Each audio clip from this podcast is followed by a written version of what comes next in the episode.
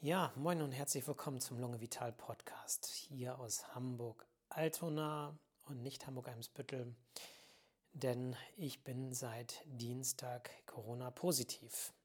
Gewesen kann man fast sagen, der Test von heute war noch ganz schwach positiv. Mir geht es eigentlich auch ganz gut, ähm, aber es ist noch viel Schleim in den Atemwegen, der hier nach und nach seinen Weg nach draußen finden muss.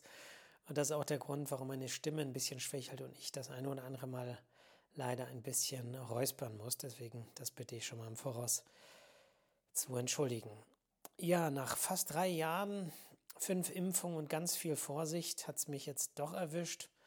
Und ähm, ja, im Prinzip hatte ich ein bisschen Allergiebeschwerden, also passend zur letzten äh, Podcast-Folge Infekt oder Allergie ähm, hatte ich sozusagen am letzten Wochenende schon ein bisschen ähm, allergische Beschwerden gehabt im Rachenbereich und äh, ja, habe das auch als Allergie gewertet, weil es mir sonst gut ging. Ähm, hatte überhaupt gar keine Symptome, kein Krankheitsgefühl und dann habe ich aber äh, am Dienstagmorgen, also Montag war ich noch beim Sport äh, und ähm, habe praktiziert und am Dienstagmorgen, äh, als ich aufgestanden bin und mir, also fühlte mich auch noch gut, ne? Ähm, aber irgendwie hat der Joghurt so komisch geschmeckt beim Frühstück. Ich dachte, das kann nicht sein. Ist der sauer? Die Blaubeeren haben komisch geschmeckt. Da ich gesagt, nee, muss man einen Test machen und der war positiv.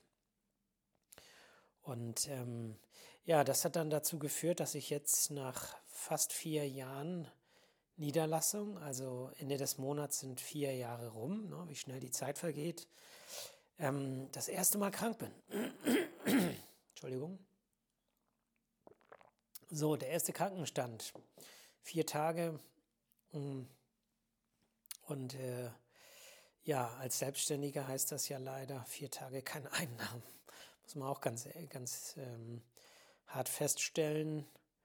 Ähm, Gut, also da ich jetzt heute in dem Test kaum noch positiv war, ich bin mal gespannt, wie es, jetzt morgen ist und übermorgen ist, aber ich gehe jetzt erstmal davon aus, dass ich am Montag wieder ähm, ja, praktizieren kann. Ähm, ja, dass wir dann natürlich ganz viele Termine auf einen Schlag, beziehungsweise meine Mitarbeiterinnen äh, verschieben, absagen und so weiter mussten. Das hat natürlich nicht nur Begeisterung ausgelöst. Wir haben eine negative Bewertung bekommen äh, durch diese Umstände und ähm, ja, aber so ist es halt, gehört irgendwie auch zum Praxisgeschäft.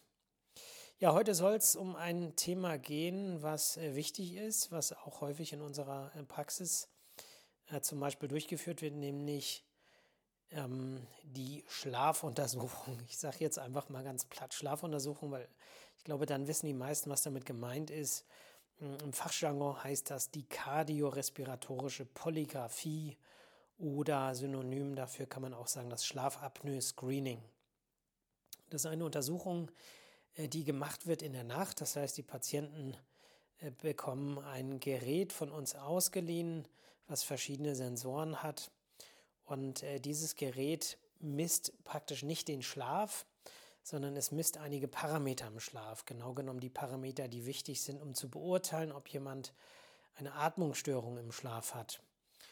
Und ähm, Ziele dieser Untersuchung sind, äh, die Diagnose ja manchmal zu stellen, wenn es sehr deutliche Befunde sind, hm, aber äh, zumindest Hinweise darauf zu sammeln, ist es wahrscheinlich oder nicht weil ähm, die, äh, diese Untersuchung dient quasi auch so ein bisschen ja als Wegbereiter für eine Untersuchung im Schlaflabor. Das hängt auch von den Kosten ab. Eine Untersuchung im Schlaflabor kostet natürlich viel Geld und die Krankenkassen haben deswegen diese Regelung äh, ins Leben gerufen, dass bevor überhaupt jemand sich, also gesetzlich versichert, sage ich jetzt einfach mal, im Schlaflabor, wie es bei den Privaten ist, weiß ich nicht, ne? aber ähm, bevor jemand ins Schlaflabor darf, überhaupt muss er diese Voruntersuchung machen, weil wenn sich dann in der Voruntersuchung überhaupt gar kein Hinweis darauf zeigt, äh, dann kann man sich die Untersuchung im Schlaflabor auch gleich sparen. Ne? Das ist so ein bisschen die Philosophie, hm, die dahinter steckt. Ist auch was Wahres dran. Nicht immer gibt natürlich äh, eine große Variabilität. Das bedeutet, ähm, wenn man jetzt jemanden in einer Nacht untersucht, heißt es nicht, dass äh, jemand in einer anderen Nacht vielleicht genau das gleiche Ergebnis hat. Oder anders gesagt, theoretisch kann es sein, dass jemand bei dieser Untersuchung ähm, die ganze Nacht wach im Bett liegt und das ähm, Gerät super Werte anzeigt, weil ähm, äh, dieser Mensch gar nicht geschlafen hat und deswegen auch keine schlafbezogene Atmungsstörung gezeigt hat. Ne? So, wie kann äh, so ein Gerät das überhaupt messen? Äh, mit Hilfe von Sensoren. Das sind so ziemlich kleine Geräte, die sind von der Größe her kleiner als ein Handy. Ähm, ja, die Handys von heute sind ja riesig, insofern ist es auch äh, ähm, nicht schwer, sagen wir mal so. Mm, aber ähm, da kommen halt ganz viele verschiedene Sensoren ran. Ne? Und ähm, zum Beispiel zwei Gurte. Der eine Gurt wird um den äh, Brustkorb äh, geschnürt, der andere um den Bauch. Ne? Die sind elastisch, die sollen so ein bisschen die Bewegung äh, des Brustkorbs und auch des äh, Bauches ähm, und damit die Atembewegung äh, feststellen und messen, wie stark die sind, ne? ob die groß sind, klein sind, die, die Ausmaße der Bewegung, ne? also Ein- und Ausatmung. Ähm, und äh, dann ist da ein Sauerstoffsättigungssensor dran, ne, dass man äh, so an, an Finger klemmt. Aber eben nicht so ein hartes Ding mit Plastik, äh, was, was da so äh, draufdrückt, dann kann man ja gar nicht schlafen. Das ist ein relativ weicher Kunststoff. Ne? Äh, diese, dieser Sensor misst äh, sozusagen einmal die Sauerstoffsättigung. Ähm, das äh, können natürlich heute schon viele Smartwatches äh, auch. Ne? Ähm, aber äh, ich sag mal, diese Geräte kommen auch, was die Entwicklung angeht, aus einer Zeit, wo es Smartwatches noch gar nicht gab, ne? muss man auch sagen. Und es wird ja nicht nur die Sättigung gemessen, es wird auch der Puls, die Herzfrequenz gemessen. Gut, können Smartwatches auch. Ne? Kann nachher nochmal wichtig werden, warum ich das erwähne. Ähm, sorry. Ähm, Gut, dann äh, ein Atemflussmesser. Das kann man sich so vorstellen wie eine Sauerstoffbrille. Ich weiß nicht, ob ihr mal im Film oder im echten Leben jemand gesehen hat mit so einem Schlauch, der äh, sozusagen unter die Nase geklemmt wird mit so zwei Öffnungen. Äh, bei äh, Schwerkranken mit Sauerstoffgerät ist es so, da kommt Sauerstoff raus, aber hier nutzt man so eine Vorrichtung quasi, um den Fluss zu messen. Ne? Weil wenn ich mit der Nase ein- und ausatme und da so ein Schlauch vor ist, dann kann sozusagen im Innern des Schlauches diese, diese, ähm, ja, diese, ähm, dieses Ausmaß der, der, der, der Luftströmung, was rein und äh, sozusagen au, äh, ähm, ja, Ein- und Ausatmung angeht, ähm, kann ungefähr eine ähm, äh, sozusagen Be Bewegung registriert werden. Ne? Also wenn jemand jetzt viel zum Beispiel durch die Nase ausatmet, dann ähm, wird halt, äh, schlägt er stark aus, wenn jemand nur wenig atmet, schlägt ja nur wenig aus. Ne? Blöd ist natürlich, wenn jemand nur durch den Mund atmet äh, und das Ding über der Nase ähm, hängt, dann äh, kann das sein, dass er praktisch gar nichts anzeigt. Ne? Ist auch möglich. Ähm, dann ist da ein Schnarchmikrofon in dem Gerät ähm, eingebaut, was ähm, Töne aufnimmt. Ne? Genau genommen alle Töne, aber ähm, wenn man das sich anguckt, dann, dann hört man das nicht, sondern der Computer macht so eine Art Auswertung. Ne? Das heißt, es geht gar nicht so sehr, gibt es einzelne Geräusche in der Nacht. Ne? Ihr erinnert euch an die Folge Blähung zum Beispiel. Keine Angst. Hm, kein, kein, kein Pups wird identifiziert sozusagen, wenn man sich diese Aufzeichnung anguckt, sondern ähm, es geht letztlich darum, sind es schnarchtypische Geräusche. Ne? Und wenn ja, wie intensiv sind die? Sind die durchgehend? Sind die nur in bestimmten Körperpositionen und so weiter? Ja, und ein Lagesensor. Das heißt, ähm, äh, wenn ne, man schnallt sich diese Geräte vor die Brust und deswegen weiß das Gerät äh, sozusagen, wenn man, ähm, wenn es sozusagen nach oben zeigt mit der, mit der Displayfläche, dann ist die Rückenlage und dann gibt es die Rechtsseitenlage, Linksseitenlage und theoretisch gibt es auch die Bauchlage, wenn man sozusagen direkt drauf liegen würde, was aber zugegebenermaßen selten vorkommt. Ne? So, und ähm, praktisch läuft das so ab, man muss ähm, sich ja selber ähm, verkabeln damit, ne, was nicht so schwer ist, aber was man einmal erklärt bekommen muss. Äh, man muss äh, sozusagen auch, ähm, ja, das muss vorher einprogrammiert werden, weil jeder Mensch geht ja zu unterschiedlichen Zeiten schlafen. Und wenn jetzt jemand ähm, sehr spät schlafen geht, dann ähm, äh, muss das Gerät sozusagen eben auf diese Uhrzeit programmiert werden, ab wann nimmt es auf und wann hört es auf. Ne? Das ist natürlich wichtig auch fürs, fürs Akku, dass es ähm, da nicht schwächelt, wobei die neueren Geräte da eigentlich relativ lange durchhalten. Ne? So, und dann, ähm, also die Patienten bei uns zum Beispiel, kommen die in die Praxis, äh, kriegen, kriegen eine Einweisung, es wird denen erklärt, wie die das anlegen. Und äh, dann ähm, müssen die natürlich noch eine Erklärung unterschreiben. Die Geräte kosten so um die 5000 Euro. Ne? Das darf nicht verloren gehen. Und äh, falls doch, natürlich müssen die dann ersetzt werden. Das ist ja äh, klar, da muss man gut drauf aufpassen. Und man muss auch mit dem Equipment ähm, sorgsam umgehen. Ne? Das ist natürlich wichtig im Interesse aller. So, Entschuldigung, nochmal trinken. Ich weiß, ein bisschen blöd mit diesem Räuspern, aber ja, Alternative wäre, dass ich heute keine Folge gemacht hätte. Und da habe ich gedacht, das will ich euch jetzt auch nicht antun. Ne? So, also, ähm, so, und dann schlafen die Patientinnen und Patienten damit. Und also verkabeln sich zu Hause selbst, schlafen und wenn sie aufstehen, dann machen die das alles ab. Äh, der Nasenschlauch wird weggeschmissen, der Rest bitte nicht. Alles wird wieder zusammengepackt und ähm, wir ähm, werten das dann aus. Ne? Das heißt, wir äh, machen, also der Computer macht eine Vorauswertung, dann gibt es eine Endauswertung und dann gibt es äh, sozusagen einen Befund. Und der könnte zum Beispiel bei jemandem mit einer schlafbezogenen Atmungsstörung äh, so aussehen, dass äh, der Atemflussmesser hm, plötzlich in so bestimmten Phasen äh, nicht mehr so richtig ähm, äh, so richtig Atemfluss äh, anzeigt. Und ähm, das, äh, da gibt es so eine Definition. Ne? Wenn, wenn das jetzt weniger als die Hälfte der normalen Amplitude ist, dann ist es eine, eine Minderatmung, ne? so nennt man das, oder Hypopnoe im Fachjargon. Und ähm, wenn die Atemamplitude aber weniger als 10, äh, 10 der Ausgangsamplitude beträgt, dann ist es ein Atemaussetzer. Ne? Das heißt, Atemaussetzer heißt nicht mal Linie 0, sondern kann heißen weniger als 10% Gesamtamplitude. Ne? Und ähm, wenn, äh, wenn dann äh, zum Beispiel die, die Gurte Bewegung zeigen, ne? das heißt, ähm, der, der Computer erkennt, da war ein Atemantrieb da, ja, und, und äh, dann fällt auch noch der Sauerstoffwert ab.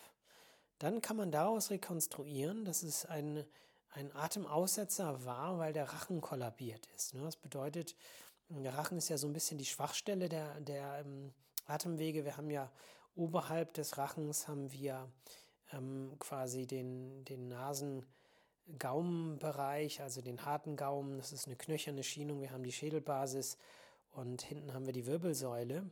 Und darunter haben wir den Kehlkopf. Und der Kehlkopf hat die Knorpelspangen. Das heißt, wir haben hier feste Strukturen, die das Ganze aufhalten. Und oberhalb äh, des Rachens auch nur. Der Rachen selber ist quasi Muskulatur und Schleimhaut. Und ähm, solange wir wach sind und die Muskulatur angespannt ist, spielt das keine Rolle. Ähm, und solange wir wach sind und aufrecht sind, wirken da ja auch keine Schwerkräfte drauf. Aber wenn wir einschlafen, dann kann es eben bei Menschen mit sehr eng gebautem Rachen und äh, sozusagen von der Konstitution her ne, äh, dazu kommen, dass die Muskulatur, ne, die erschlafft ja bei jedem, wenn, wenn er oder sie schläft und dann kann ein enger Rachen eben so eng werden, dass es Schnarchen macht und äh, zum Teil auch, dass es zu Atemaussetzern kommt. Ne? Dann fällt der Sauerstoffwert ab und praktisch ähm, toleriert der Körper das eine ganze Weile. Irgendwann gibt es eine Wegreaktion, man wird wacher, die Muskulatur gewinnt wieder an Tonus, der Rachen geht wieder auf und ähm, der Mensch kann weiteratmen, ähm, ist dann aber von seinem Schlafstadium rausgerissen worden in ein flacheres Schlafstadium äh, und dann äh, irgendwann beruhigt man sich wieder und äh, schläft wieder ein und dann geht das Ganze äh, wieder von vorne los. Ne? So kann es aussehen. Äh, das kann dann zur Diagnose Schlafapnoe-Syndrom äh, führen. Das kann, wenn der Befund relativ eindeutig ist, nur mit dieser Untersuchung geschehen. Wenn es so ein fraglicher Befund ist, dann ähm, äh, dann äh, muss jemand danach nochmal ins Schlaflabor, weil die Diagnose dann nochmal so richtig äh, gesichert werden muss, bevor man dann an Therapiemaßnahmen denkt, weil Therapiemaßnahmen ja auch wieder Geld kosten. Ne? Das ist wieder so die, hm, die Denkrichtung der Krankenkasse. Ist ja auch richtig, dass man das wirtschaftlich gut mit dem Geld der Versicherten umgeht. Ne? Also ist jetzt kein, keine Kritik dahinter versteckt gewesen. Ähm, es kann aber auch sein, dass jemand ähm, äh, völlig äh, normale ähm, ja, Atemparameter hat, völlig normale Sauerstoffwerte, keine Abfälle. Achso, vielleicht nur eine Sache, ähm, um, um nochmal zu dem Beispiel zurückzugehen. Ähm, wir messen ja die Sättigung und oft ist es so, äh, dass wenn die Sättigung runtergeht, dass der Puls hochgeht. Das bedeutet, wenn, äh, und das ist etwas, was wir kennen aus der Medizin, wenn die Sauerstoffversorgung schlechter wird, dann fängt das Herz an schneller zu pumpen, weil es den Sauerstoff, der da in der Lunge ist, nochmal mit abfangen möchte, abgrasen möchte. Und dazu muss das äh, Blut schneller zirkulieren, ne, sodass man hm, sozusagen diesen Automatismus hat. Ist die Luft schlechter, geht die, geht die Herzfrequenz hoch. Ne? Ähm, und das kann man dann auch zum Beispiel sehen in diesen Aufzeichnungen. Ne? Gut, aber wieder ein anderes Beispiel. Ähm, Atmung ist gut, Sauerstoffsättigung ist stabil und ähm, äh, ähm, trotzdem wird geschnarcht. Und zwar ganz laut und durchgehend und in jeder Körperlage. Ne? Ähm, ist das was Schlimmes? Nicht unbedingt. Muss nichts Schlimmes sein. Kann einfach einfaches, harmloses oder sogenanntes primäres Schnarchen sein. Heißt, man macht Kracht, aber ist überhaupt nicht äh, schlimm für einen. Ist dann immer nur schlimm fürs Umfeld vielleicht. Ähm, ich sage dann immer, das ist ein Schönheitsfehler, muss irgendwie akzeptiert werden, gehört zu einem wie die Nase oder die Haare oder ähm, keine Ahnung, irgendwas.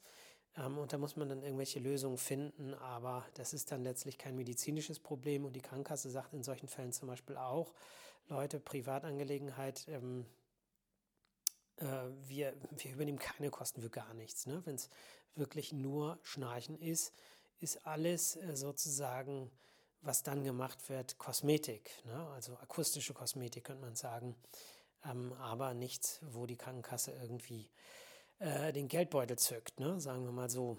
Hm. Ja, ähm, ich hatte ja schon erzählt, es gibt Variabilität äh, zwischen den Nächten. Das bedeutet, ähm, wenn man sowas häufiger macht, dann kann man natürlich auch äh, eher auf Ergebnisse kommen. Problem ist aber auch äh, in dem Fall, dass diese Untersuchung nur einmal pro Jahr bezahlt wird, was die Krankenkasse angeht. Ne? Das bedeutet, ähm, diese Untersuchung kann man einmal machen im Jahr. Und ja, man müsste schon einen guten Grund haben, um die zu wiederholen. Und dann wäre es wahrscheinlich sogar klüger, ähm, man macht es bei einem anderen Arzt und nicht in der gleichen Praxis, weil diese Praxis kann es dann halt erst wieder ein Jahr später machen, ne, frühestens. Ähm, wie sieht es aus mit, mit Menschen, die ins Schlaflabor möchten, aber gar kein Atmungsproblem haben? Es gibt ja viele Patientinnen und Patienten, die zum Beispiel wegen Schlaflosigkeit oder weil sie mit den Beinen zucken in der Nacht ähm, ins Schlaflabor möchten. Auch die müssen äh, so eine Untersuchung machen, weil, wie gesagt, es gibt äh, sogenannte BUB-Richtlinien und ähm, danach ist es so, dass äh, eine Polygraphie, also die Schlafuntersuchung, wenn sie den Schlaf gar nicht misst, ähm, äh, praktisch, äh, ja, ähm, also die muss vorher gemacht werden, sonst, sonst übernimmt die Kasse die Kosten nicht. Ne? So ist es einfach.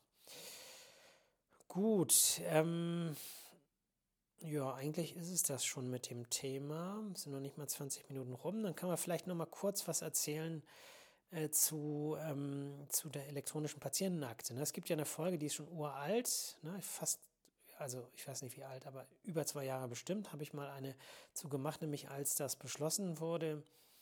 Ähm, ich möchte jetzt nicht wieder alles erzählen, aber ähm, das ist ja gestern überall in den Nachrichten gewesen, ne? dass, ähm, dass es da jetzt nochmal äh, Druck gibt, die elektronische Patientenakte soll gelebt werden. An sich auch eine gute Sache, wenn das Ganze äh, reibungslos und ohne großen Mehraufwand funktionieren würde. Ähm, praktisch ist es ja so, dass, ähm, ähm, dass diese elektronische Patientenakte ähm, ganz, ganz viel Arbeit macht. Ja, das bedeutet, das klingt jetzt erstmal wunderbar, die Ergebnisse kommen alle rein, alles kommt rein und jeder Arzt kann da mal reingucken und ist alles gleich ähm, griffbereit und super ne, und nichts geht mehr verloren und keine Doppeluntersuchungen. Ähm, aber ähm, das ist alles so im Detail ähm, eigentlich gar nicht richtig. Ne? Also erstmal, es ist ein, es ist ein großer Aufwand. Ne? Das bedeutet, ähm, es ist viel mehr Arbeit. So, und das kommt in einer Zeit, in der man den Niedergelassenen immer eben 5% Honorar gekürzt hat. Ne? Gesagt hat, Neupatientenregelung braucht ihr nicht und so weiter. Hm, man hat ja, im, im, ich will das jetzt nicht alles aufwärmen, das soll jetzt keine Protestsendung sein, aber ähm, man muss sich das so vorstellen. Ne? Also erstmal macht man die Medizin, man bespricht die Ergebnisse und so weiter. Und jetzt kommt zum Beispiel am Ende der äh, der, der, des Gesprächs mit dem Patienten nochmal, ja, ich möchte das gerne alles in meine Akte haben. Alles klar, dann holen Sie mal Ihre Karte raus. Ah, okay, stecken Sie die mal rein hier in den ähm, in das äh, Kartenlesegerät, tippen Sie mal Ihre PIN ein, okay, alles klar. Ähm, jetzt, ähm, jetzt muss ich meinen Arztausweis nochmal äh, reinstecken, ähm, PIN äh, eingeben. Okay, und jetzt gehen wir mal durch, was, was soll denn da jetzt alles rein? Okay, das soll rein, das soll rein, okay, PDF, mh, zack, ähm, äh, praktisch ähm, befüllen. Ähm, ja, Röntgenbild, ja, Röntgenbild ist ja gar nicht auf dem äh, Praxisprogramm. Äh, ja? Die Röntgenbilder sind bei uns zum Beispiel auf einem Extra-Server. Das heißt, wir können uns die Röntgenbilder angucken, wir können aber die Röntgenbilder nicht in unsere Praxis EDV integrieren. Wir können aber den Befund integrieren, ja. Ähm, das bedeutet so, da ist nicht alles drin. Die Röntgenbilder zumindest mit unserer Praxissoftware und die ist von der Kassenärztlichen Bundesvereinigung zertifiziert, sind die Bilder gar nicht drin. So, ähm, so und dann ähm, muss man sich ja ähm, auch vorstellen, ähm, dass das alles nicht so reibungslos läuft. Ne? Das heißt, man möchte dann Daten rüberziehen. Das ist ja nicht Drag und Drop, ja, das rein, das rein, das rein und dann ist das Ganze in ein paar Sekunden getan. Ähm, so ist es mit, mit keiner der digitalen Anwendungen, wie wir sie nutzen. Ne? Weder mit der elektronischen AU, äh, was definitiv mehr Zeit kostet als die ursprüngliche AU. Und wenn man jetzt äh, guckt, was, ähm, was jetzt äh, zum Beispiel, ne, man könnte ja sagen, okay Leute, wenn das aber mehr Zeit ist und ihr dafür aber mehr Geld kriegt, dann braucht ihr vielleicht ein paar Patienten weniger behandeln und ähm, dann äh, habt ihr das Geld wieder raus und dann hat jeder so eine schöne gepflegte Akte und, ähm, und trotzdem sind alle happy. Ne? Aber erstens, weniger Patienten geht ja gar nicht. Ne? Die beschweren sich ja jetzt schon alle, äh, weil sie keine Termine kriegen. Und ähm, zweitens, nur mal, dass ihr so eine Größenordnung äh, habt. Hm, äh, die, die Erstbefüllung der Patientenakte, ne? das ist ja etwas, wo man sagen kann, ähm, äh, wo, wo, das, wo die sozusagen eingerichtet wird und so alles, was so in der Akte ist, reinkommt, da gibt es 10,23 Euro für. Und äh, ansonsten gibt es 1,72 Euro dafür, dass man da einen Eintrag macht. So. Na, nur, dass man so eine Vorstellung hat. Ich weiß jetzt nicht, ob das im Budget ist oder ob davon nochmal ähm, 20, 30 Prozent runtergehen. Das weiß ich nicht. Aber ich meine, die Zahlen sagen es. Ne? Das ist nichts, was irgendwie ein Anreiz ist, äh, diese Arbeit zu leisten. Vor allem dann nicht, wenn man stattdessen einen Patienten mehr behandeln könnte. Ne? Ähm, deswegen, das eine ist sozusagen, ach so, vielleicht noch ähm, Doppeluntersuchung. Was in die Akte reinkommt, entscheiden die Patienten. Das finde ich richtig. Aber ähm, wenn Patienten Doppeluntersuchungen machen lassen, dann, dann werden sie sicherlich nicht, also diejenigen, die eine zweite Meinung haben wollen, ohne dass der andere was davon weiß, ne, der wird die Sachen noch nicht eintragen lassen. Ja, das bedeutet, ähm, das, das Hoheitsrecht soll jeder Patient, ne, ich bin ja selber auch Patient irgendwie, ähm, soll natürlich jeder selber haben, aber ähm, es ist nicht ein allumfassendes Werk, wo alles drinsteht, was vielleicht äh, irgendwie wichtig äh, wäre. Und ähm, ist auch richtig, dass, die, äh, dass der, dass der ähm, Druck zur elektronischen Patientenakte nicht von den Ärztinnen oder Ärzten kommt. Das wird ja immer so dargestellt, ja, dann brauchen die Ärzte nicht mehr gucken, dann haben die alles auf einen Blick. Ähm, das, äh, uns schreckt diese, diese viele Arbeit äh, für nichts, die da, die, also für nichts ist es nicht, aber wir haben nichts davon, muss man sagen ähm, die, die, die, das schreckt uns ab. Also wir sind nicht die, also oder anders gesagt, dass erst ein Prozent der, Versicherten eine elektronische Patientenakte nutzt, liegt auch daran, dass sie den Ärzten so viel Arbeit macht, dass sie äh, keinen Patienten darauf ansprechen und auch hoffen, dass kein Patient sie darauf anspricht, dass äh, jemand plötzlich irgendwas in die Patientenakte eingetragen haben möchte. Ne? Also, wenn wir mal Klartext sprechen, das ist die Situation. Und ähm, das liegt eben an den technischen Umsetzungen, die letztlich immer mit mehr Arbeit verbunden sind, ohne dass dafür auf der anderen Seite irgendetwas steht, der Gleichung. Und ich glaube, das ist menschlich und auch nachvollziehbar, dass ähm, solange das so ist, und da können wir noch viele Beispiele, Konnektoren, äh, Kartenlesegeräte und so weiter nennen, äh, wo sozusagen die Technik ähm, am Ende dazu führt, dass wir mehr arbeiten müssen und das in einem Beruf, wo es ohnehin viel zu wenig Ressourcen gibt, in jeder Hinsicht. Das gilt ja nicht nur für uns ähm, Ärztinnen und Ärzte, sondern es gilt ja auch für unsere äh, Mitarbeiterinnen, die medizinischen Fachangestellten. Also ähm, das ist ja alles mehr und mehr Arbeit und da möchte jemand doch äh, das wieder raushaben und das wieder reinnehmen. Und äh, ja, wie, wie soll das gemacht werden? Wer soll das machen? Und ähm, wie soll das bezahlt werden? Also auf diese Weise, wie es jetzt festgelegt ist, funktioniert das nicht, muss man ganz klar sagen. Und ähm, ich bin gespannt, wie die Ärzteschaft, die, ähm, die äh, Kassenärztliche Bundesvereinigung darauf reagieren wird, wie, ähm, wenn jetzt sozusagen dieser Druck dazu führt, dass das in den Praxen ankommt und die Hausarztpraxen, die ohnehin ähm, ja in vielen Fällen schon gar keine neuen Patienten mehr nehmen, wie die mit dieser Mehrarbeit Pflege von elektronischen Patientenakten zusätzlich zur eigenen äh, Patientenakte, wie, wie die damit fertig werden sollen. Da bin ich echt gespannt. Gut, aber äh, wieso wollen wir es nicht enden lassen? Ihr wisst ja, äh, der Pfeil muss am Ende eines Gesprächs immer nach oben zeigen und auch am Ende einer Podcast-Folge muss äh, der Pfeil nach oben zeigen, weil ähm, das Positive immer überwiegt. Man muss nur sehen, man muss auch nur hingucken. Und ich weiß ja jetzt inzwischen, dass das Ganze, ähm, dass dahinter auch Theorien stecken, ähm, Stichwort Ordnungstherapie und ähm, da äh, Mindsetting und so weiter, das kennt ihr ja alles jetzt äh, aus den sozialen Medien. Ich habe hab ja jetzt, äh, wo ich ein bisschen zu Hause mit ein bisschen Zeit und äh, scroll dann aus Versehen mal ein paar auf Facebook, dann werden ja Videos angezeigt und so weiter und dann äh, zeigen, werden mir immer irgendwelche Philosophen oder weise Menschen, also weise Menschen, kluge Menschen mit Sprüchen angezeigt und dann äh, scrollt man weiter und guckt man, also, hm, ist was dran, was der gerade sagt und dann scrollt man weiter und dann kommt noch mehr und dann kommt noch mehr und irgendwie äh, kommen nur noch solche Sachen.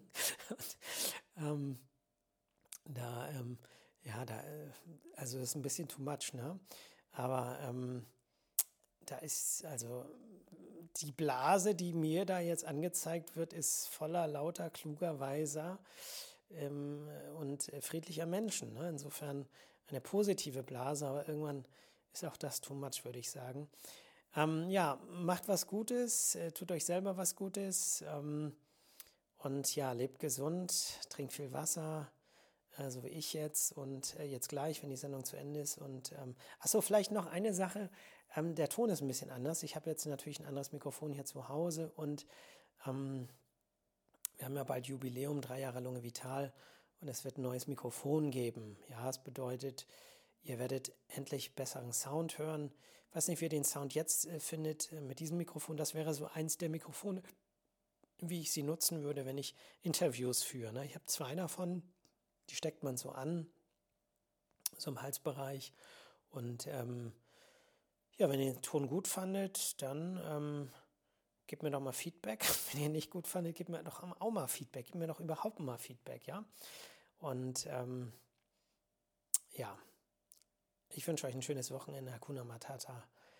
Bis zum nächsten Mal. Ciao.